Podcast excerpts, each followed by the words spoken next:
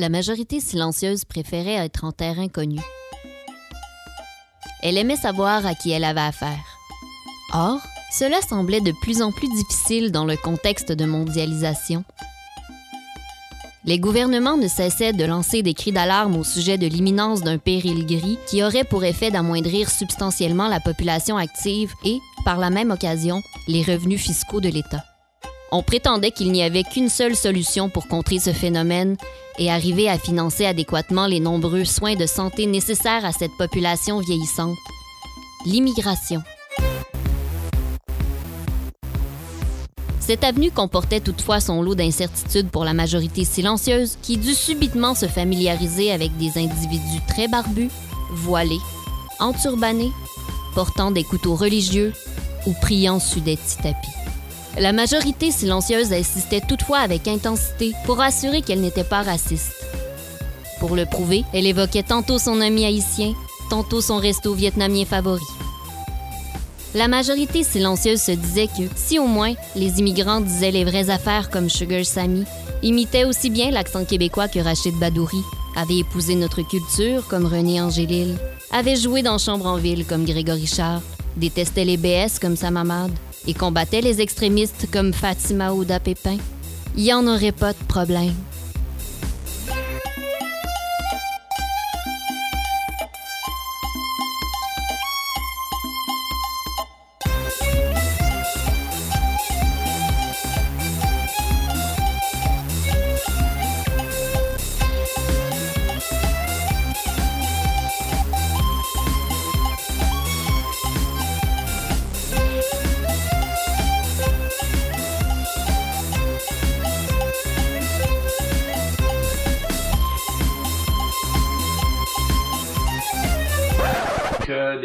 Gouvernements sont, por- sont portés à gouverner par sondage, à faire du marketing politique, à vendre la- leurs affaires comme des savons. Euh, on accuse aussi beaucoup actuellement les réseaux sociaux Me semble juste que ce qu'on devrait avoir en commun comme Québécois, c'est le gros bon sens. Moi, j'ai vu un méga broom party. C'était magnifique. C'était enfin la classe moyenne qui s'exprimait.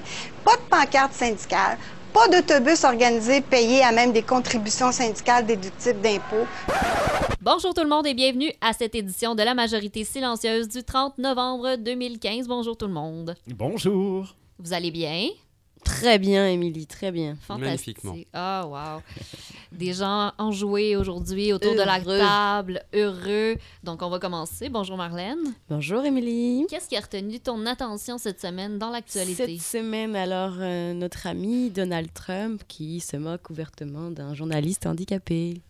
Je ne sais pas si vous avez Ben vu oui, ça. pourquoi pas? Je- non, Faible je l'ai pas répartie, vu, faible non. répartie. Ouais. Euh, le journaliste l'attaque sur un sujet à propos des événements du 11 septembre, puis comme il sait pas comme quoi répondre, il se moque de lui. Donc ça a fait tout, euh, C'est tout à fait mature. c'est un beau scandale. C'est oui, tout c'est à fait mature. oui, c'est ça. Il n'a jamais quitté la quatrième année. Voilà. Bonjour Hamza. Bonjour Émilie. Qu'est-ce qui t'a marqué cette semaine dans l'actualité? Euh, bah, en fait, ce qui m'a marqué cette semaine dans l'actualité, c'est euh, l'industrie de la prostitution en Grèce. Toi, t'as Alors- toujours des, des, des sujets qui, qui se rejoignent. hein. Ah, ouais, carrément, carrément. J'ai euh, j'ai- j'ai des centres d'intérêt assez spécifiques dans la vie. Euh, mais donc euh, voilà, non seulement, non seulement la travailleuse du sexe typique en grec est maintenant une femme grecque et non plus une femme ukrainienne, mais en plus les tarifs sont descendus à à peu près 2 euros. La passe. Il y a trop de compétition, quoi. Oui, exactement. En fait, c'est surtout que les gens n'ont pas à manger. Donc, euh, c'est quand c'est rendu. euh, quand la prostitution coûte le prix d'un sandwich, je crois qu'il faut vraiment euh, faire un examen de conscience collectif. Parce qu'il y a quelque chose qui va pas. On en rit, mais c'est pas parce qu'on rit que c'est Non, drôle, c'est non, c'est pas drôle. C'est Non, pas drôle. absolument pas. Non, non, non, c'est- je suis Ben, sérieux là. Bonjour Jean-Philippe. Bonjour. Et toi, qu'est-ce qui a marqué ta semaine dans l'actualité? Ben moi également, je vais à l'étranger euh, parce qu'il y a en Allemagne, à Mainz, euh, on apprécie ici ma- Ton mon, acc- mon accent Ton allemand. accent allemand, oui. Euh, Il y a eu une manifestation d'un groupe d'extrême droite contre la venue de réfugiés. C'est une, situation qui se reproduit un peu partout dans le monde présentement. Oui. Et euh, là-bas, donc, il y avait une manifestation de ce groupe d'extrême droite qui s'appelle, bon, là, je vais le traduire parce qu'on va éviter l'allemand, Alternative pour l'Allemagne. Et toujours- ils étaient réunis. faut toujours s'arranger pour que ça dise rien, mais tout en même temps. Exactement. ils étaient réunis sur une place publique, donc à Mainz, et euh, devant l'opéra. Non, non, ça, non, ça va. Euh, devant l'opéra national euh, de, de, de l'Allemagne. Et ils étaient là, évidemment, donc, je le disais, pour protester contre la venue de réfugiés. Et les gens de l'opéra se sont mis, ils sont sortis du building de l'opéra, ils se sont mis à chanter l'hymne à la joie, mais si fort que la manifestation a dû être arrêtée parce que, euh, malgré euh, le système d'amplification que les manifestants avaient, eh bien, l'opéra enterrait littéralement les cris et les slogans et les discours de la manifestation contre les réfugiés. Et sinon... euh, C'est beau. Moi, je, je trouve ça très beau. quand même, fait. l'hymne à la Ça fait un beau contraste. Ouais, Voilà. ouais. Donc la musique, gagne. la musique, musique plus contre la... que la haine. voilà, comme d'habitude. Et sinon, un petit peu plus près de chez nous, il y a euh, la presse qui nous apprenait récemment que euh, à l'université d'Ottawa. euh, la fédération étudiante donc de l'université d'Ottawa a fait annuler des cours de yoga pour personnes handicapées et attention par crainte qu'il s'agisse d'appropriation culturelle, donc que ce soit irrespectueux envers les Indiens Mm. que de faire du yoga, parce que c'est une pratique qui peut être une pratique spirituelle. Ah, le concept d'appropriation culturelle, là, des fois, là, je- moi, je sais plus où me placer par rapport à tout Ouais. ça. là. Alors, je, vous invite, je vous invite euh, à ne plus manger de bagels cette semaine, Vrai. par Euh, crainte d'appropriation J'en mangeais culturelle. déjà pas, j'avais déjà peur. Et tenez-vous loin des spaghettis. C'est le pire, le pire. Moi, des fois, je fais une sauce à spag. Aïe aïe. Et ta mère est même pas italienne? Même pas. C'est honteux! Scandaleux, Je scandaleux. me sens, je me sens vraiment mal. Alors, ça introduit en quelque sorte, notre, en quelque sorte, dis-je, notre thème de la semaine, Oui, Émilie. tu fais toujours des excellents liens, mon cher. Jean-Philippe. Donc, la majorité silencieuse s'exprime cette semaine sur L'immigration. l'immigration. Donc, un sujet, euh, on ne peut plus Vaste. d'actualité. Et également, euh, très, très à propos, avec nos artistes français, avec qui on commence dans un instant. qui sont euh, eux-mêmes, d'ailleurs. Sur les ondes de Radio Centre-Ville, vous écoutez La Majorité Silencieuse avec Émilie, Félix, Jean-Philippe Maxime, Hamza, Marlène et l'oncle Marc. Aimez-nous sur Facebook ou facebook.com par oblique RCV Majorité Silencieuse. et réécoutez nos balades de diffusion en recherchant Majorité Silencieuse dans l'iTunes Store. Hamza et Marlène, donc vous nous parlez un peu de votre expérience en tant que gens d'ailleurs qui arrive ici, non? Euh, bah en fait non justement ça ça aurait été un peu trop Non, intime et puis euh, cliché, voilà quoi là. tu vois. Ben Donc- voyons donc. Notre, expérience est trop bonne. Vous faites des feintes comme ça. Ouais, hein? on fait des Ouais, petites ouais, feintes carrément. Non. Donc Ouais. de quoi vous nous parlez si vous n'êtes pas euh, logique Eh comme ça? Pour vos nuits d'hiver vraiment prolongées, on a fait une petite sélection euh, de films pour vous. Qui traite d'immigration forcément. Ben là, on espère. On est d'accord. On est dans le thème. Quand même hein, c'est bon. Ah, vas-y, Hamza, je te laisse. euh. Oui, très bien. Donc, euh, moi, je commence par un de mes préférés euh, de, de- de tous les temps, euh, qui s'appelle euh, La faute à Voltaire. Donc, euh, dans La faute à Voltaire, on suit euh, Jalal, un jeune, Tuni- un jeune Tunisien qui immigre clandestinement en France, où il essaye euh, tour à tour de se faire passer pour un Algérien, et puis après pour quelqu'un qui a des problèmes psychologiques. Euh, donc, Ce qui est supposé avoir un lien. Ah, euh, non, c'est- si tu veux. Ouais, c'est Ah, ça. ah, ah, c'est quand t'es schizophrène, l'immigration c'est plus facile administrativement. C'est euh, c'est un peu l'image. dans une En plus, catégorie, Il peut là. mentir, Ouais. il peut dire ce qu'il veut un peu, il met ça sur le dos de la maladie. Non, mais donc euh, en gros, euh, Jalal, une fois qu'il est arrivé à Paris, euh, c'est pas c'est pas l'Eldorado auquel il s'attendait, mais il se fait quand même des super amis, Euh, entre autres euh, Nacera qu'il était censé épouser pour avoir des papiers, mais qui se dégonfle euh, littéralement cinq minutes avant le mariage. Euh, et il y a aussi euh, Lucie. Euh, Lucie, euh, c'est un personnage que j'ai beaucoup apprécié parce que comme Jalal, j'ai tendance à tomber amoureux des folles. Et puis euh, ouais, voilà, Lucie, c'est une, c'est pas mal la folle ultime quoi. T'es bien reconnu. Oui, t'as tout à fait. D'ailleurs, ils vivent une scène d'amour dans un hôpital, il me semble. Oui, c'est ouais, il y a, il y a- il y a des scènes de sexe. On aime toujours ça. Alors moi, je vous parlais sur dans un réalisateur euh, donc français, un immigrant en fait, hein. Euh, acteur, scénariste, compositeur et producteur de films. En fait, c'est euh, Tony Gatliff. Il traite beaucoup de la culture tzigane, des Roms du monde entier. Tous ces films sont d'une grande richesse, d'une grande diversité culturelle. Ils représentent toutes les communautés en mouvement, toujours un univers sonore et musical très riche. Donc là, il y a le film surtout qui m'a marqué, c'est Exil. Donc ça raconte l'histoire de, de Zano qui propose à sa compagne Naïma de traverser la France et l'Espagne pour rejoindre Alger. Donc ils veulent enfin connaître la terre qu'ont fui leurs parents. Oh. Donc on passe par l'Andalousie, on, on franchit la Méditerranée, et puis on, on part à la recherche euh, des racines. Mais c'est vraiment intéressant parce que justement, on aborde pas souvent ces peuples nomades-là quand on parle d'immigration et tout. Donc, euh, C'est ça, en plus c'est des, des- des univers là, vraiment comme super riches où tu vas avoir musicalement beaucoup, beaucoup de choses. Puis là, Tony Gatliff, il compose presque la moitié de, de, toute, le- de toute la bande sonore. La bande il- sonore Il est vraiment aussi. hyper impliqué, mais lui, en fait, lui-même avait une mère gitane, puis son père, je sais plus exactement, mais c'est pareil, ça fait partie de ces communautés-là, donc il les connaît vraiment bien. c'est fascinant, ces c'est communautés. c'est fascinant, ouais. C'est des- vraiment des films intenses, là, parce qu'ils sont passionnés, puis ils se dégagent vraiment beaucoup de force. C'est- très profond. Hamza Euh, il était une fois dans le web de Jamel Ben Salah. Dans le web. Euh, ouais, Dans dans, le ouais. En fait, euh, c'est une fois dans référence. à l'Ouest. Il était une fois dans l'Ouest euh, de Sergio Leone, mais les comparaisons s'arrêtent pas mal au titre. euh, D'accord. euh, rien à voir. Si vous voulez rire, Oui, c'est ça. Si vous voulez rire, vous euh, ça rangez relax. votre cerveau. Euh, il était une fois dans le web. C'est très recommandable. En gros, euh, c'est l'histoire de Johnny Leclerc, dont la mère est normande et le père est alsacien, mais qui croit dur comme fer qu'il est, euh, qu'il est arabe et qui vient d'un petit village près, d'un petit village près d'Oran.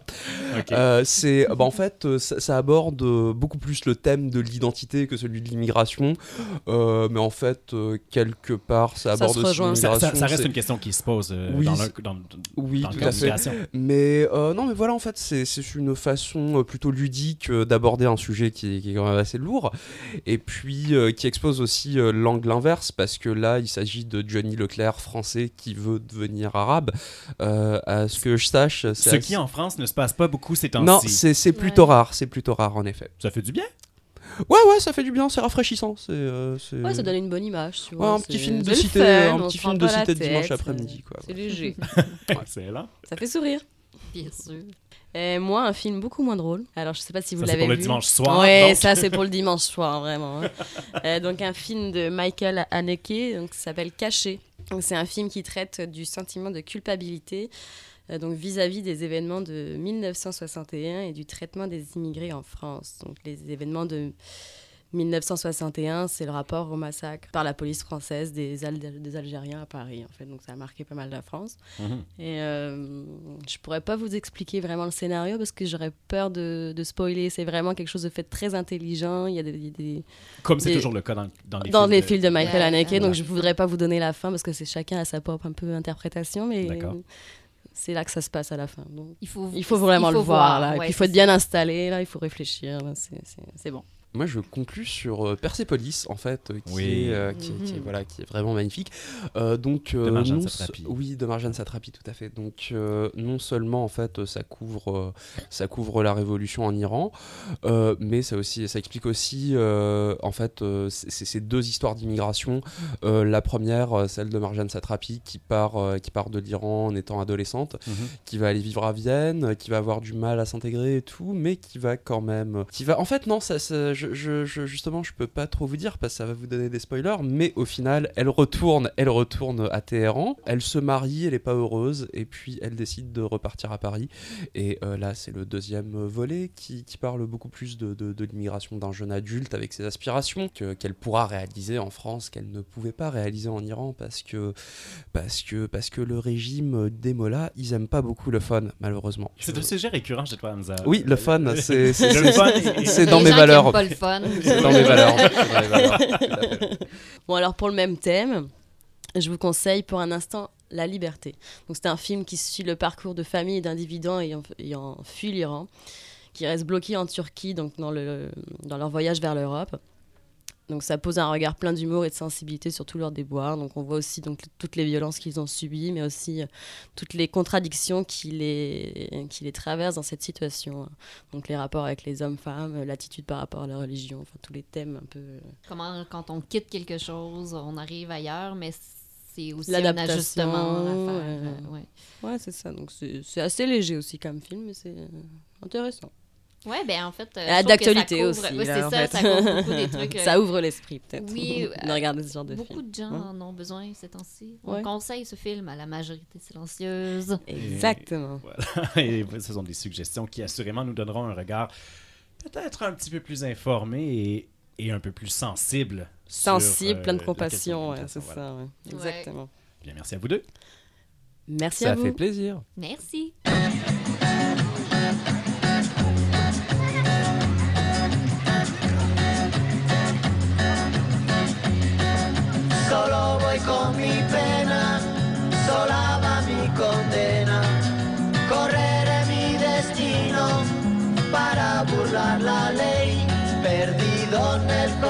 De la grande Babilón.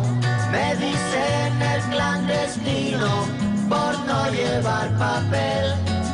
Pa' una ciudad del norte yo me fui a trabajar. Mi vida la dejé entre Ceuta y Gibraltar. Soy una raya en el mar, fantasma en la ciudad. Mi vida va prohibida, la autoridad. Solo voy con mi pena, sola va mi condena. Correré mi destino por no llevar papel, perdido en el corazón de la grande Babilón.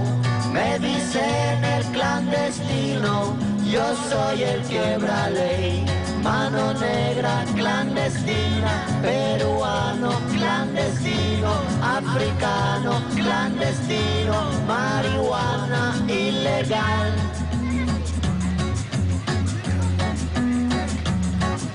Solo voy con mi pena, sola va mi condena. Correré mi destino para burlar la ley, perdido en el corazón de la grande Babilón. Me dicen el clandestino por no llevar papel. Argelino clandestino, nigeriano clandestino, boliviano clandestino, mano negra ilegal. شوف الله يخليك اذا ما اذا ما تسالي اذا ما تدوز الصبح شوف داك السماح في الاول الشمال ديال الكرفان ولا شي ناس كيمشيو لموريتانيا ويجي معاهم باش الكايزين انا غادي يعطيو واحد لا لا واحد Pour la majorité des sociétés occidentales, l'immigration constitue un moyen de pallier la décroissance démographique et le vieillissement de la population, en assurant le maintien d'un taux élevé de population active. En conséquence, la question économique, lorsqu'il est question d'immigration, bien qu'elle soit souvent éclipsée dans le discours populaire, est de premier ordre. Donc, on en parle avec Erika Alneus, qui est agente de sensibilisation en entrepreneuriat jeunesse au Carrefour Jeunesse Emploi d'Annecy, Bordeaux, Quartierville. Bonjour Erika. Bonjour, ça va bien? Ça va très bien, toi? Ça va bien, merci. Donc, à quoi peut ressembler l'intégration économique des immigrants?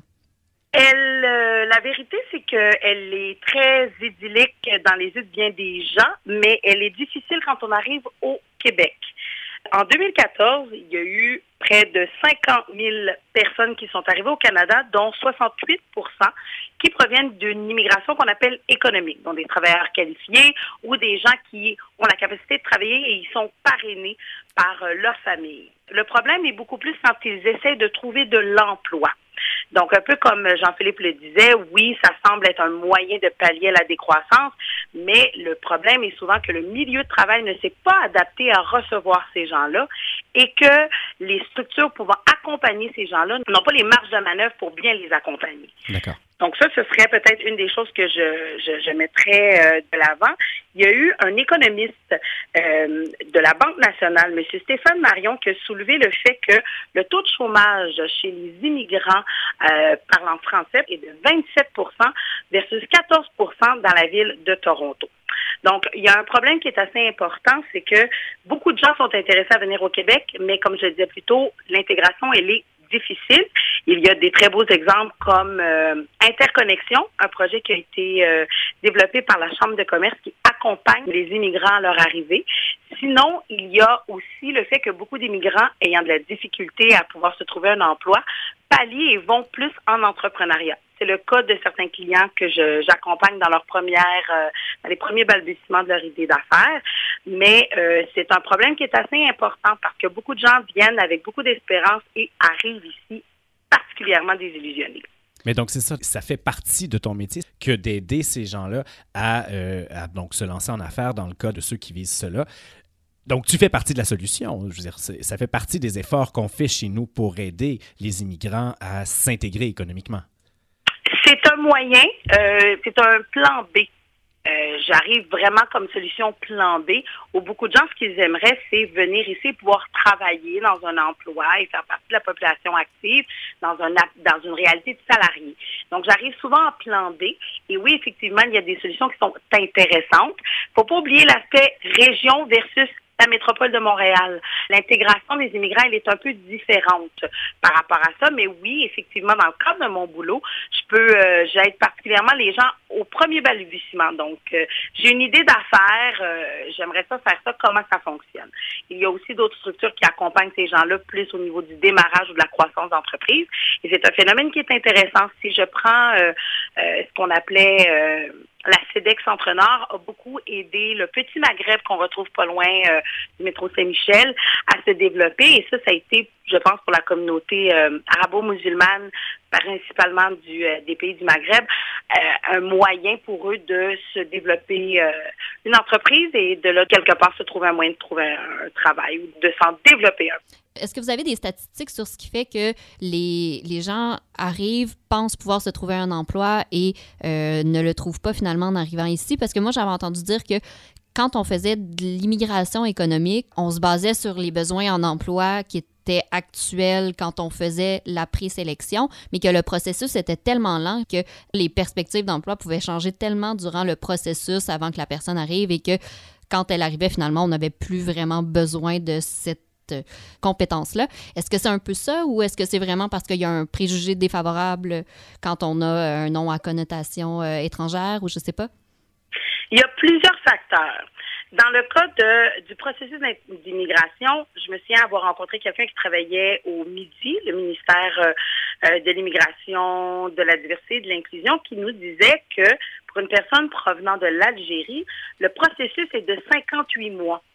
Donc, quelqu'un, long, au 58 départ, fait mois. son processus, a de l'argent dans son compte et euh, le- le- il reçoit sa lettre pour venir et sa situation a complètement changé. Et la, la- les raisons pour lesquelles on l'avait sélectionné a aussi changé. Bon, si elle devait venir avec sa famille, il y a quelqu'un qui meurt. Donc, ça, c'est une des choses. Le processus est très, très long, tout dépendant les pays dont ils proviennent. Il y a aussi le fait que les employeurs sont en train, tranquillement, pas vite, de tenir compte de la valeur de- des immigrants dans le marché du travail. faut pas oublier, et ça, personnellement, c'est un point de vue euh, que je défends beaucoup, c'est que les structures d'intégration, parce qu'il y a une chose d'émigrer, c'en est une autre de s'intégrer. Mhm. Et beaucoup de gens oublient ça. Que quelqu'un arrive ici, c'est une chose, mais qu'elle puisse vivre et s'adapter et comprendre les rythmes et mœurs d'un pays en est une autre. Une des choses qui est importante, c'est qu'il y a beaucoup d'organismes qui accompagnent les gens, euh, qui euh, euh, donnent des cours de francisation, mais qui, à long terme, n'ont pas les marges de manœuvre financières. On avait ce qui existait depuis 1964 jusqu'en 2000, les COFI, qui étaient les centres d'orientation et de francisation des immigrants, qui ont été abolis par M. Boisclair, raison euh, de déficit zéro. C'est bien drôle, dirait que ça revient, ça, cette affaire-là. Et aujourd'hui, les organismes qui prennent, qui accompagnent les l'intégration des immigrants n'ont pas nécessairement la marge de manœuvre de faire ce qui existait auparavant. Donc ça, c'est une des choses. Il est important de souligner, immigrer en est une autre, s'intégrer en est tout autre. Et je pense aussi qu'il y a une méconnaissance et euh, une relation vers l'autre qui est un peu... euh, qui est difficile, je pense, pour les Québécois. Euh, on a eu le cas des Boat People. Oui, ça prend un certain temps, mais quand même, les Québécois ont, euh, ont les bras ouverts. J'ai encore la foi en cette société-là, mais c'est sûr que tout ce qui se passe à l'international semble faire peur Oui. aux Québécois. Oui. Donc, c'est une réalité que les communautés arabo-musulmanes vivent et qui fait qu'ils ont énormément de difficultés à se trouver un emploi. Je vais prendre le quartier dans lequel je travaille. Je travaille dans l'ar- l'arrondissement Annecy, Bordeaux-Quartier-Ville, mais il y a un quartier à Annecy une des choses les plus euh, un peu impressionnantes, c'est que le quartier, un des quartiers les plus pauvres, est celui qui est le plus éduqué. Donc, je pense que c'est là le nœud de la guerre. J'ai rencontré euh, M. Sergio Escobar, qui a parti, qui est le responsable de Founder Institute ici au Québec, et qui nous a soulevé, qui nous a présenté une statistique 90% des immigrants qui sont des investisseurs restent en moyenne trois mois à Montréal Et après, pour Toronto, Toronto. Ah, ben oui. Hein. partent aux États-Unis ou ailleurs. Parce que c'est beau de se dire ils viennent avec de l'argent, mais si on n'a pas envie de les faire sentir comme chez eux, pourquoi ils devraient rester? Absolument. Puis on parle pas nécessairement de, on parle de millionnaires qui viennent d'ailleurs, qui décident de dire, ben moi, je- mon argent ou mon expertise ou ma plus-value n'intéresse pas les Québécois. Pourquoi je resterais? Donc on a une vision par rapport à l'immigration qui est différente. Je pense Mhm. que ça a son bon, mais si on ne donne pas les structures ou la marge de manœuvre pour que les gens se, se sentent chez eux, ça peut être difficile de les retenir. Sur ça, ma chère Erika, je pense que tu as bien expliqué euh, ton travail et puis comment ça peut aider justement à pallier à, toutes ces, à tous ces problèmes d'intégration-là, justement d'avoir des ressources comme celle-là. Et on souhaite qu'elles soient toujours aussi bien financées par le gouvernement. Oui, et une des choses importantes, c'est aussi que la population puisse voir la plus-value et l'échange que cela apporte. Je pense que c'est c'est quelque chose de certes économique, mais il y a des humains derrière cette économie-là, il ne faudrait pas les oublier. Ben, un gros merci, ma chère Erika. Merci à vous. Bye. Bonjour. Sur les ondes de Radio Centre-Ville, vous écoutez La Majorité Silencieuse avec Émilie, Félix, Jean-Philippe Maxime, Hamza, Marlène et l'oncle Marc. Aimez-nous sur Facebook ou facebook.com par oblique RCV Majorité Silencieuse. Et réécoutez nos balades de diffusion en recherchant Majorité Silencieuse dans l'iTunes Si on parle d'immigration à Montréal, euh, on parle de bouffe. Et Presque nécessairement assurément. Ben oui. de bagel.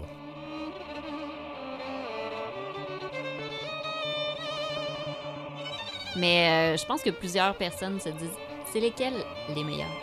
Est-ce que ce sont ceux de Fairmount ou ceux de Saint-Viateur?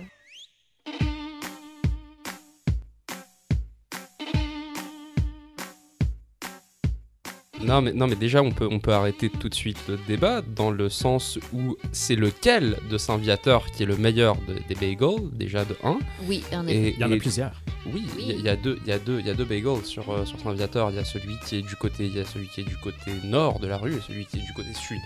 Moi personnellement, je préfère celui qui est du côté nord. c'est surréaliste.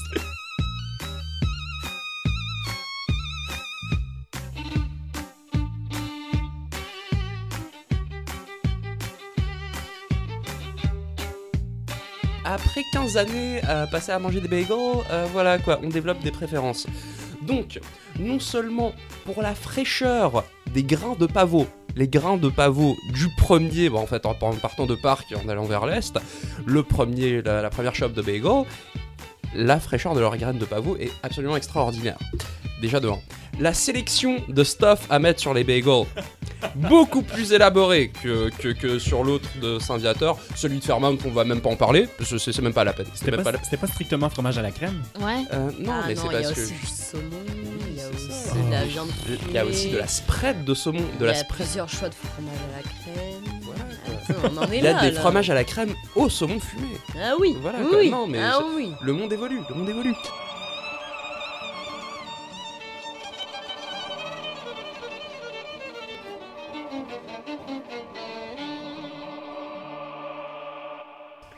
Non, mais c'est voilà quoi, ça fait quand même partie de notre identité en tant que Montréalais. Et euh, voilà quoi, je veux dire, même c'est c'est comme c'est comme l'histoire euh, de, de Schwartz euh, versus la Maine. Voilà, même si objectivement la Maine c'est meilleur en termes de goût et tout, Schwartz ça reste. C'est une entité, ça- quoi. oui, c'est une entité parce que bah, bah, à cause entre autres du service désagréable et de la viande trop grasse. Euh, par contre, le Schwartz, c'est le seul endroit au monde où je crois que je peux commander un steak, du foie et de la viande fumée euh, sans me faire juger. et euh, voilà, ça, en soi, c'est, c'est- c'est- ça, Ça le vaut. déjà tout. Ouais, c'est- voilà. Ben, merci Hamza pour cette. euh, Défense et illustration, euh, ben, finalement de la nourriture juive. Ouais, ouais. Oui, vraiment. Genre euh, Bechem, Bechem. Chronique très cachère, merci.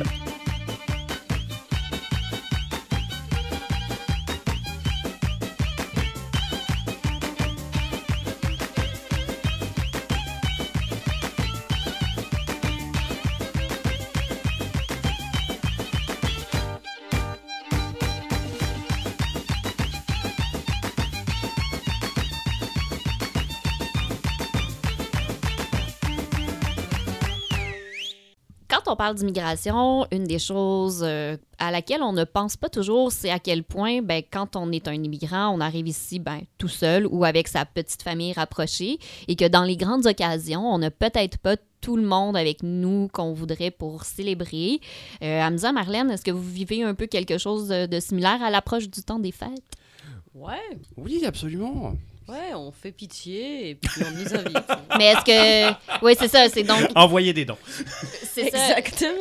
Finalement, on, on finit par se retrouver peut-être plus entre amis ou quelque chose On comme finit ça. par se retrouver entre Français, Entre à Français. préparer un repas français, Bah, en buvant du vin, Ouais, Français. et en faisant la fête toute la nuit pour oublier Français. que la famille est à des milliers, milliers de, de Pleure pas. Marlène, pleure pas.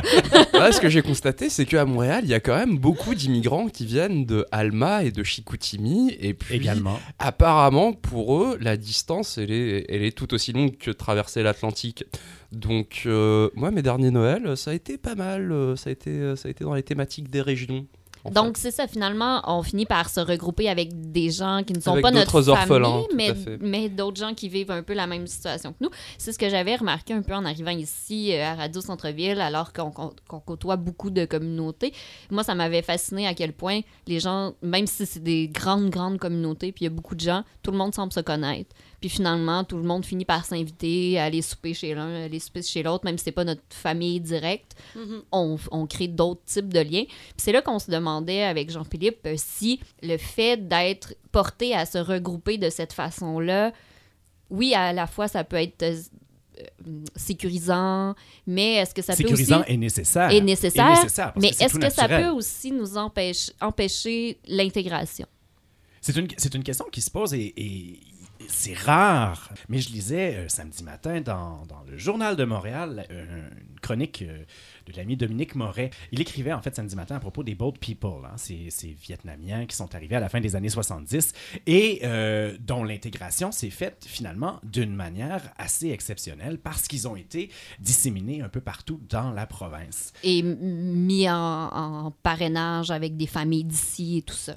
Et voilà. Moret expliquait dans son, dans son billet que euh, lui, quand il était à Shawinigan, qui est également, ma foi, euh, l'endroit d'où je viens, d'où j'ai immigré à Montréal.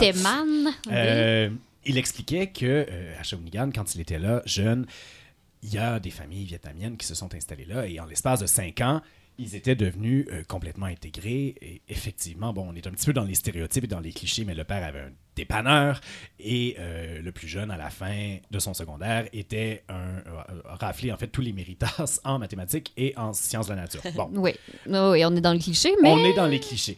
Ce qu'on remarque quand même, c'est effectivement l'obligation, quand on se retrouve en région plutôt qu'à Montréal, plutôt qu'auprès d'une communauté proche, de, se mêler à la communauté qui est là. Quand on regarde Hamza, évidemment, tu n'as pas la barrière de la langue. Quand tu dis que tu euh, côtoies, euh, par exemple, dans ton des fêtes, euh, des, gens qui proviennent de tous les quatre coins du, du- du Québec, t'as pas la barrière de la langue qui t'empêche, en fait, de te mélanger à eux d'emblée. Non, absolument pas. Mais outre la barrière de la langue, il y a quand même, euh, il y plein d'autres différences culturelles qui peuvent, euh, qui peuvent, euh, qui peuvent vraiment être un frein à la communication. Même souvent, des fois, j'ai l'impression que, ces différences culturelles-là, ça peut être, ça peut être sujet à des malentendus. Oui, euh, beaucoup de quiproquos. ou de Oui, c'est ça, malentendus. tout à fait. C'est un peu plus discret, c'est plus subtil. Mais en fait, je, que- je veux dire quand même après, euh, après un moment, ça, ça s'atténue quoi. Mais je veux dire au début, ouais, il y avait, je veux dire, même codes. si, euh, même si la langue était la même, voilà quoi. Je veux dire, euh, la syntaxe n'était pas la même. Absolument. Ben, puis aussi, j'ai l'impression que euh, quand on voit, euh, mettons, quand- si on rencontre quelqu'un, un immigrant qui a la même langue, la même langue maternelle que nous, on a moins peut-être l'impression qu'il comprendra pas ce qu'on va lui dire, donc on va peut-être faire moins attention aux références qu'on utilise et tout ça, parce qu'on va, on, on va avoir l'impression que tu comprends, tu parles la même Oui, langue c'est que semble nous. familier, mais ça l'est Ouais. pas. Puis même, j'avais entendu que certains Français disaient que euh, le choc culturel arrivait quelques années plus tard parce que justement, il n'y avait pas la barrière de la langue. Il arrivait dans un- une société occidentale euh, avec euh, donc des, des codes communs, mais que justement, après quelques années, ils se rendaient compte à quel point il y avait des différences marquées avec leur propre culture, puis que ça, ça, pouvait être difficile aussi. Puis je me souviens aussi quand on a commencé à, à faire des réunions pour parler de de cette émission-là pour la mettre en place. On était moi, il y avait Jean-Philippe, il y avait Félix et il y avait Marlène. puis on était dans, des, des- dans un bar ou dans des cafés, puis on jasait, puis on, on avait plein de références à l'actualité. Puis nous, on se trouvait drôle, on riait et tout, puis on se revirait des fois, puis on fait « Oh! » On a complètement perdu Marlène. Marlène est muette. Alors, je comprenais le vocabulaire, mais je comprenais pas du tout les. Ouais. Ben oui, puis il faut, nous, il faut y- on y pense pas automatiquement aussi. Tu sais, on se revirait à un moment donné, puis ça fait ça. comme cinq minutes qu'on parle de quelque chose, et puis on fait Oh, il y a quelqu'un que ça fait cinq minutes qu'on l'a complètement ouais, perdu, ouais, ouais. puis qu'on s'en est pas rendu compte. Ouais. Ouais, ouais, c'est ça, c'est exactement ça. C'est toutes les, toutes les moments là où tu vas te retrouver euh, dans, un- dans une gang de Québécois, puis tu, tu vas comprendre tout ce qui se passe, mais tu vas pas ressentir les mêmes, euh, les mêmes soit les jokes ou alors les. Tu sais, enfin. Toutes les références. Ouais, tous Ouais. les codes en fait que tu vas avoir. Donc, avis à ceux qui prétendent que la langue est en fait le ciment de l'intégration, Ouais. ce n'est peut-être pas tout à fait le cas Non. autant qu'on le pense. Non.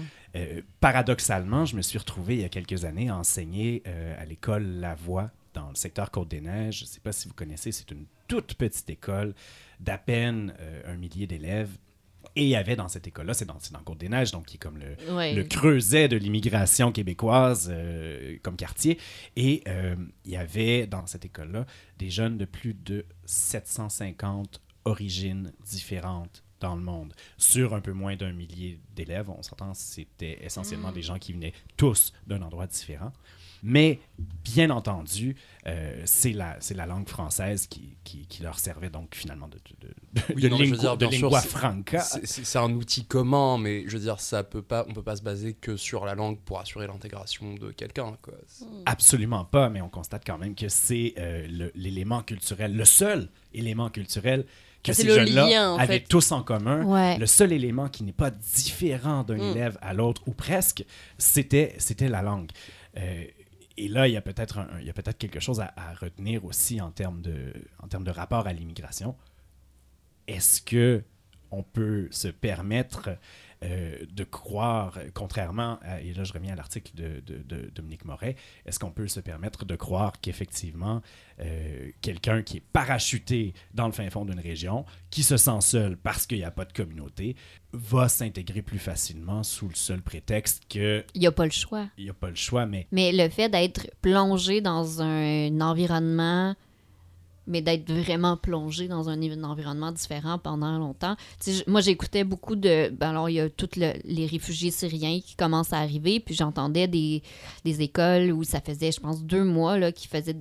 Ils leur donnaient des cours de francisation à des, des réfugiés, des gens qui parlaient zéro, zéro, zéro français. Puis à 40 heures semaine de français, ben c'est pas long. En deux mois, tu comprenais tu comprenais très bien ce qu'ils disaient et tout ça. Donc la langue, quand les énergies sont mises et puis que tu es, vraiment plongé, tu l'apprends rapidement. Mais aussi, moi, je me demande si ça, ça nous fait pas tomber dans un certain autre piège. Parce que à partir d'une certaine période, on sait justement au Québec, parce qu'au Québec, on choisit nos immigrants d'une façon différente que dans le reste du Canada. Puis euh, quand on c'est à partir du moment où on a décidé de mettre l'emphase sur la langue française qu'on a commencé à accueillir plus de gens du Maghreb, plus de, de- de musulmans. C'est à partir un, un peu de ce moment-là où les gens ont constaté à quel point ces gens-là, même s'ils parlent notre langue, avaient une culture vraiment très éloignée de la nôtre. Une perspective Une différente. perspective, mais une religion différente aussi, ça change beaucoup de choses. Euh, fait et Dieu sait que on n'est pas sorti du bassin de la religion au Québec. Non, non, non, c'est ça. Donc, est-ce que ça nous fait pas tomber dans un autre piège, puis que là, on pense que parce qu'on met l'emphase sur le français, ces gens-là vont systématiquement mieux s'intégrer et qu'on va avoir euh, et que ça va être plus intéressant, alors qu'il y a d'autres éléments qui font office de barrière, comme disait tout à l'heure Hamza. Euh, bah, en fait, pour en revenir au processus de sélection des immigrants, c'est pas un cas québécois, mais euh, justement, ça a rapport à la langue. Euh, justement, le, le gros drame du niqab pendant les cérémonies d'assermentation, euh, l'argument de la de la madame me cotait pas là-dessus parce que j'en suis pas sûr à 100%, mais me semble que sa raison pour laquelle veni- pour laquelle elle voulait venir au Canada, c'était pour avoir plus de liberté religieuse parce qu'elle considérait que le Pakistan n'était pas un pays un pays assez islamique. Donc, à la base, est-ce qu'on ne pourrait pas revoir peut-être les politiques d'immigration et Basé euh, sur le y multiculturalisme. y- y- y mettre, y euh, mettre des balises en fait parce que parce que je veux dire euh, là elle a utilisé l'argument de la liberté de religion euh, contre qu'on présente beaucoup, qu'on met de l'avant pour attirer oui, les gens ici. Oui, c'est ça, mais elle elle l'utilise contre son esprit. Parce que, parce que je veux dire, on, on- on a beau dire euh, c'est sa religion, c'est elle, que ça- c'est elle que ça concerne. Non, je suis désolé, c'est quand même c'est un signe ostentatoire violent qui, qui, qui, qui- qui a, qui a une très très lourde symbolique qu'il n'est juste pas possible d'ignorer. Oui, mais justement. euh, Et elle mais- parlait un anglais impeccable. Donc voilà, quoi. Oui. C'est- c'est la, la- la langue, les valeurs, c'est beaucoup plus important que la langue. Et euh, j'ai l'impression que justement, la notion de valeur, c'est assez dur à quantifier sur un formulaire. Mais ça, c'est une- c'est un- c'est toujours un problème aussi, la façon dont on présente la société d'accueil aux gens qu'on veut attirer. Là, on va revenir peut-être faire un petit rappel historique de la politique multiculturaliste du Canada qui a été euh, mise de l'avant par euh, le père de notre actuel premier ministre. euh, fait en sorte que toutes les cultures sont considérées comme égales au Canada. C'est ce qui fait que aux gens, on leur dit vous allez pouvoir vivre ici comme chez vous parce qu'il n'y a pas de culture dominante. On leur présente ça, donc on peut pas les blâmer que quand ils arrivent ici, ils utilisent cet argument-là. Et on a aussi ce problème-là quand on, on dit aux gens justement vous parlez français, tant mieux. Au Québec, il faut parler français.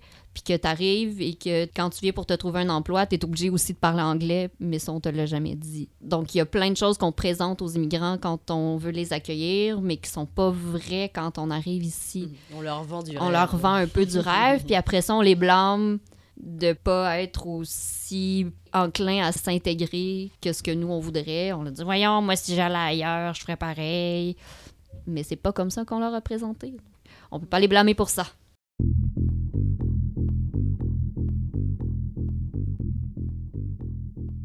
Bonjour et bienvenue à votre anomalie de la semaine avec Oncle Marc. En bon mononcle, Oncle Marc a l'esprit de compétition. Et cette semaine, il est tombé sur une chronique signée mardi le 24 novembre par l'un des préférés de la majorité silencieuse, le sémillant Richard Martineau. Ça s'intitule La gauche expliquée à mon fils. L'auteur y passe ses litanies habituelles sur la gauche sous forme de questions et réponses imaginaires avec son fiston. Et là, bien sûr, sachant qu'Oncle Marc est d'une sorte de gauche et que Martineau est de droite, vous voudriez que je vous concocte une belle brochette d'anomalies qui pourrait s'intituler La droite expliquée à mes nièces et neveux. Ce serait une bonne idée, étant donné l'animal, mais d'autres s'en chargeront. Ce n'est pas ce que moi je vais faire, c'est pas ça, Oncle Marc.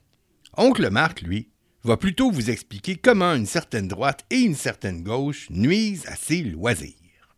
Ses loisirs? Comment ça, ses loisirs? Ben oui, les loisirs d'Oncle Marc. Certains collectionnent les timbres, les cartons d'allumettes, les fusils mitrailleurs. D'autres collent des petits avions de la Seconde Guerre mondiale. Il leur arrive de faire des beaux rêves car la colle est forte. Oncle Marc, lui aussi, aime ça farfouiller dans des vieilles affaires. Vous allez voir lesquelles dans pas. Dans sa chronique, Martineau commence en disant la gauche et finit en disant les gauchistes. Wow! Et comme plusieurs de ses collègues columnistes du Journal de Montréal et autres lieux, M. Martineau a la douce manie de nous sortir régulièrement le spectre de l'Union soviétique ou de la Corée du Nord dès qu'il est question des syndicats, à qualifier de communiste tout ce qui se trouve à gauche de Gengis Khan. Mais cette manie, ce tic hautement blâmable de la droite d'appeler communiste n'importe quoi, a son corollaire, je dirais même son frère jumeau, dans la manie, le tic de la gauche d'appeler fasciste n'importe quoi, manie à laquelle oncle Marc s'est frotté au cégep dans le temps avec ses profs baby boomers de gauche 68. Mais voyez-vous, ces deux manies ont une sacrée généalogie. Parce que si vous remontez en amont de l'histoire, si vous faites l'histoire du galvaudage des noms d'oiseaux totalitaires, qu'est-ce que vous trouvez? en haut, tout en haut de cet amont, vous trouvez le mot fasciste dans la bouche de Staline et le mot communiste dans la bouche de Mussolini. Des deux galvaudages, le galvaudage de la notion de fascisme et le galvaudage de la notion de communisme, Mussolini et Staline représentent le degré ultime. Les fascistes italiens qualifiaient de communistes non seulement les vrais communistes, et les socialistes parlementaires, et les sociodémocrates avec ça, mais aussi les libéraux, les démocrates chrétiens, et même la forme la plus à droite d'antifascisme organisé clandestinement en Italie, les monarchistes constitutionnels du poète Lauro De Basis et son mouvement Alleanza Nazionale.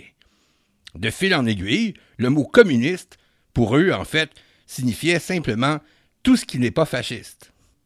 Les communistes, à l'ère de Staline, qualifiaient de fasciste absolument n'importe qui.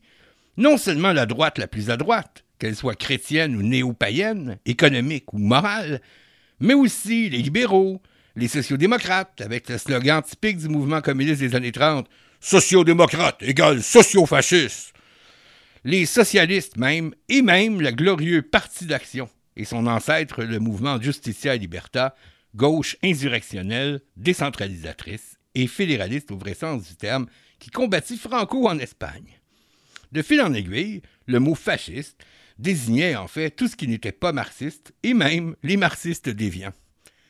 Autrement dit, le communiste pour Mussolini et le fasciste pour Staline, ça peut être absolument n'importe qui. C'est vous, c'est moi, c'est votre grand-mère. Mais attention, je ne suis pas en train de dire que nos gérants d'estrade de la droite d'aujourd'hui sont des Mussolini. Et je ne suis pas en train de dire que nos gérants d'estrade de la gauche d'aujourd'hui sont des Stalines. Je viens juste de leur reprocher de faire ça, je ne veux pas le faire à mon tour. Mais il n'y a hélas qu'une différence de degré et pas de nature. Et il y a même une continuité historique, une filiation entre le galvaudage insensé qu'on entend aujourd'hui et celui, plus insensé encore, carrément maladif en fait, qu'on entendait à l'époque. À quelle époque? Eh bien, dans les années 30. Et là, je cite ma prédominance. Euh, pardon, je veux dire la prédominance du crétin par Frutero et Lucentini, facile à trouver en livre de poche au Québec. Ouvrez les guillemets. Les années 30, cette décennie profondément marquée au coin de l'imbécilité. Fin des guillemets. Ah, quel contraste hein, avec notre décennie à nous. Et les personnages de cette époque-là qui sont le mieux placés pour nous en parler du galvaudage des mots fascistes et communistes, c'est bien sûr ces quelques protagonistes des années 20 et 30 qui étaient à la fois antifascistes et anticommunistes. Antitotalitaires, quoi. À cause de son ignorance crasse, typique d'un mononcle, Oncle Marc connaît surtout le contexte italien. Donc, je vais l'épuiser là. Voici donc Carlo Sforza, diplomate, ministre des Affaires étrangères d'Italie en 1920-21, qui est un fameux antifasciste libéral de la toute première heure. Et d'autre part, voici l'historien Gaetano Salvemini, lui aussi antifasciste de la toute première heure, figure de proue de la gauche anticommuniste, qui eut une grande influence sur le fameux Parti d'action dont je vous parlais tantôt. Salvemini et Sforza, oncle Marc vous les recommande chaudement, parce que, par leur existence même, ils sont la réfutation du mensonge de droite et du mensonge de gauche les plus courants, les plus habituels. Tellement habituels même, qu'à force de passer dans les mœurs et les mentalités des militants, ce ne sont même plus des mensonges. Car pour qu'il y ait mensonge, encore faut-il que la personne soit consciente que ce qu'elle propage est faux. Cette fausseté, donc, plutôt qu'un mensonge, ou en tout cas cette tromperie, c'est la gauche qui croit dur comme fer avoir le monopole de l'antifascisme, et c'est la droite qui croit dur comme fer avoir le monopole de l'anticommunisme. Bouilli pour les chats. Voici Sforza et son antifascisme de droite. Voici Salvemini et son anticommunisme de gauche. Et surtout, voici un jugement lapidaire, mais hautement informé du comte Sforza, qui avait ses entrées dans tous les parlements encore libres d'Europe, et qui nous parle dans son livre Dictateur et dictature, publié en 1930, de la montée des fascismes. Attention, j'ouvre les guillemets. Tous furent coupables en Europe. On peut compter sur les doigts ceux qui parlèrent clairement. Droites et gauches, au pluriel toutes les deux. Tories, socialistes, communistes, tous se trompèrent. Tous se trompèrent. C'est quoi le bout que vous comprenez pas dans tous se trompèrent? Les gauches comme les droites, les droites comme les gauches. Seulement voilà, les militants de gauche sont nombreux à s'intéresser uniquement aux erreurs de la droite et à tout faire pour minimiser les erreurs de la gauche, même si cette gauche est celle des années 20. Les militants de droite sont nombreux à s'intéresser uniquement aux erreurs de la gauche et à tout faire pour minimiser les erreurs de la droite, quand bien même cette droite serait celle des années 20. Parce que ces gens-là, les gens qui ont l'esprit militant, c'est-à-dire l'esprit de faction, la conviction vissée au fond du crâne que leur camp a forcément raison, quoi qu'il arrive, ne voient à la rigueur, dans tout fait historique, même le plus grave, le plus important, le plus alarmant, ils ne voient là-dedans, eux, qu'une occasion de militer. Tous se trompèrent, en trois mots. C'est exactement de ça dont les militants ou tribuns, de gauche comme de droite, ne veulent pas entendre parler. Tu leur mets l'histoire du fascisme sous le nez, et aussitôt, tout ce qui les intéresse, c'est d'aller chercher là-dedans les bouts qui vont leur être utiles à militer contre la droite s'ils sont de gauche ou à militer contre la gauche s'ils sont de droite. Et ils se foutent, pour la plupart, avec de rarissimes et louables exceptions près de part et d'autre, qu'en faisant cela, gauche et droite embrouillent les faits historiques, les déforment et même les falsifient au gré des besoins rhétoriques de leur parti, mouvement, de leur clan, et aussi des besoins stratégiques du moment. Vous aurez compris que le loisir favori d'Oncle Marc, c'est de définir les fascismes. Il y a une grande partie de la gauche comme une grande partie de la droite sème l'imprécision et le galvaudage. Lutter contre le galvaudage de la notion de fascisme fait partie intégrante de la lutte antifasciste. Lutter contre le galvaudage de la notion de communisme fait partie intégrante de la lutte anticommuniste. Et mes deux invités, Gaetano Salvemini et le comte Sforza, parce qu'ils étaient à la fois antifascistes et anticommunistes, le savaient bien, eux, et ils le disaient, et ils le disaient à temps, c'est-à-dire dans les années 20. Ces gens de gauche qui galvaudent le sens des fascismes sèment une confusion et un brouillage du sens qui rendent le vrai fascisme plus difficile à voir, donc plus facile à apparaître. Tu parles d'un antifascisme. Les gens de droite qui galvaudent le sens du mot communisme sèment une confusion et un brouillage du sens qui rendent le communisme plus difficile à voir venir par leurs contemporains. Tu parles d'un anticommunisme. Et ça, c'est une double et très, très grosse anomalie. Et voici de nouveau un extrait de La prédominance du crétin par Frutero et Lucentini qui nous offre, dans ce paragraphe, le portrait du militant à son pire, qu'il soit d'un bord ou de l'autre. Ouvrez les guillemets. Jamais ne l'effleure le doute que ses émotions soient inauthentiques, ses larmes politiquement sélectives, ses sanglots partisans et lacunaires, que toute la souffrance multiforme et terrible du monde se présente à lui tour à tour comme des cartes qu'il garde ou rejette selon leur utilité, avec le cœur de pierre d'un joueur de poker, d'un de ces suprêmes joueurs de poker qui déplacent des armées et anéantissent des peuples et dont il se sent si radicalement différent. Fin de la citation. Et voilà, c'était votre anomalie de la semaine. Vous avez le bonjour d'oncle Marc. Les ondes de Radio Centre-Ville, vous écoutez La Majorité Silencieuse avec Émilie, Félix, Jean-Philippe Maxime, Hamza, Marlène et l'oncle Marc. Aimez-nous sur Facebook ou facebook.com par oblique RCV Majorité Silencieuse. Et réécoutez nos balades de diffusion en recherchant Majorité Silencieuse dans l'iTunes Store. C'est ce qui conclut notre émission pour cette semaine. Donc, merci les amis d'avoir été là et de nous avoir parlé d'immigration de façon si intéressante. Merci Marlène. Mais ça fait plaisir. Merci Hamza. Mais merci à vous, chère Émilie. Ben, ça fait super plaisir aussi. Et merci Jean-Philippe. Avec plaisir, et vous pourrez nous retrouver toute la semaine sur facebook.com RCV Majorité Silencieuse et bien sûr dans l'iTunes Store. Oui. Dis-le donc, Hamza. Euh, iTunes Store. Donc, on vous dit à la semaine prochaine alors que la majorité silencieuse s'exprimera sur un tout autre sujet.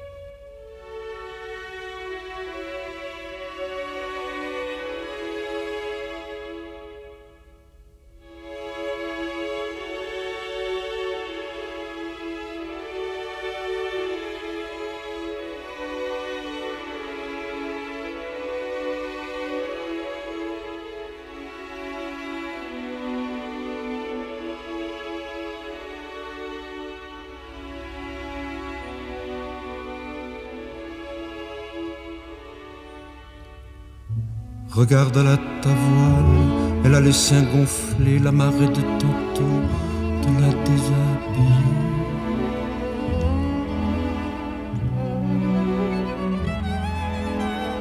Les bateaux comme les filles, ça fait bien des chichis, mais ce genre de bateau, ça drape pas dans Paris.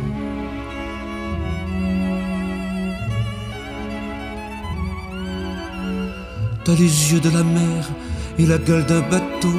Les marins, c'est marrant, même à terre, c'est dans l'eau.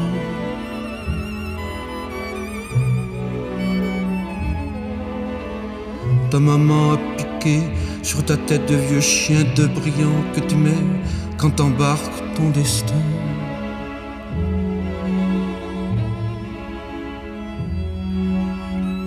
C'est pas comme un avril, un avril 68, l'eau chute, tu t'en souviens, la mer on s'en foutait, on était trois copains avec une tragédie, et puis ce chien perdu, tout prêt à se suicider, quand la mer se ramène avec des étrangers, homme ou chien c'est pareil, on les regarde naviguer, et dans les rues de Lorient ou de Brest pour les sauver, il y a toujours un marin qui rallume son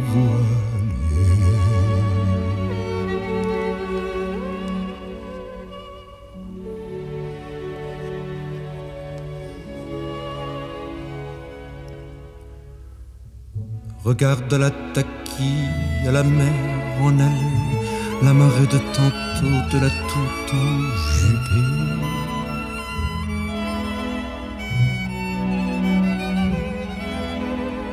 Les bateaux comme les filles, ça fait bien du chiquet, mais quand on se à l'eau, faut savoir naviguer.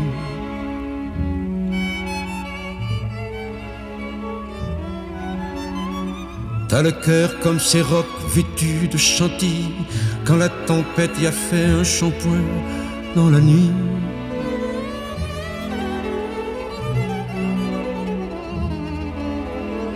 Ta maman t'accrochait deux encres aux doigts de chair Et les lignes de ta main, lit au fond de la mer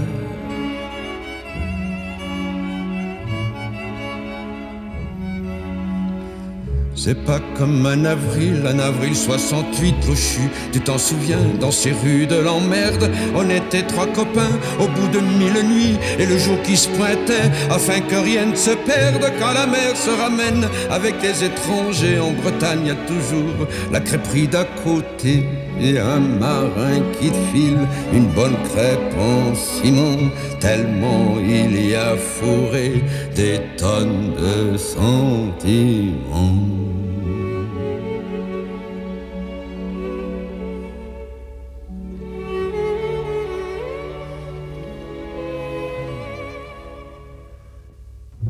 Regarde la tabac comme de la pop musique, ça fait un vrai bordel chez les macros trash.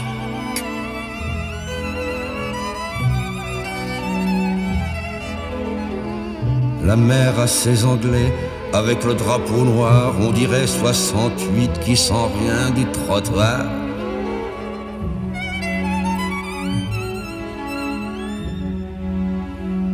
Ma maman m'a cousu une gueule de chimpanzé. Si t'as la gueule d'un bar, je m'appelle Pépé Ferré.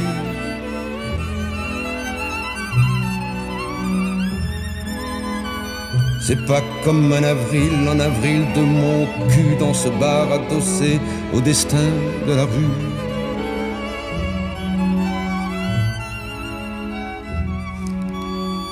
Et c'est pas comme demain, en l'an de l'an dix mille. L'eau chute, tu t'en souviens, c'était beau dans ce temps-là. La mer dans les soleils, avec ou bien sans quille. Un bateau dans les dents, des étoiles dans la voie. Et quand on se ramenait avec nos galaxies, ça faisait un silence à vous mourir d'envie. Et les soirs d'illusion, avec la nuit qui va, dans Brest ou dans l'Orient, on pleure et on s'en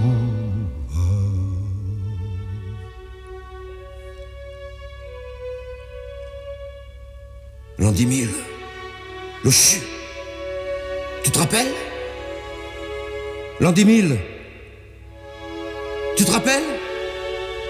Le chu L'an 10 000. L'an 10 000. L'un des mille, l'un des mille, l'un des mille, l'un des mille, l'un des mille, l'un des mille.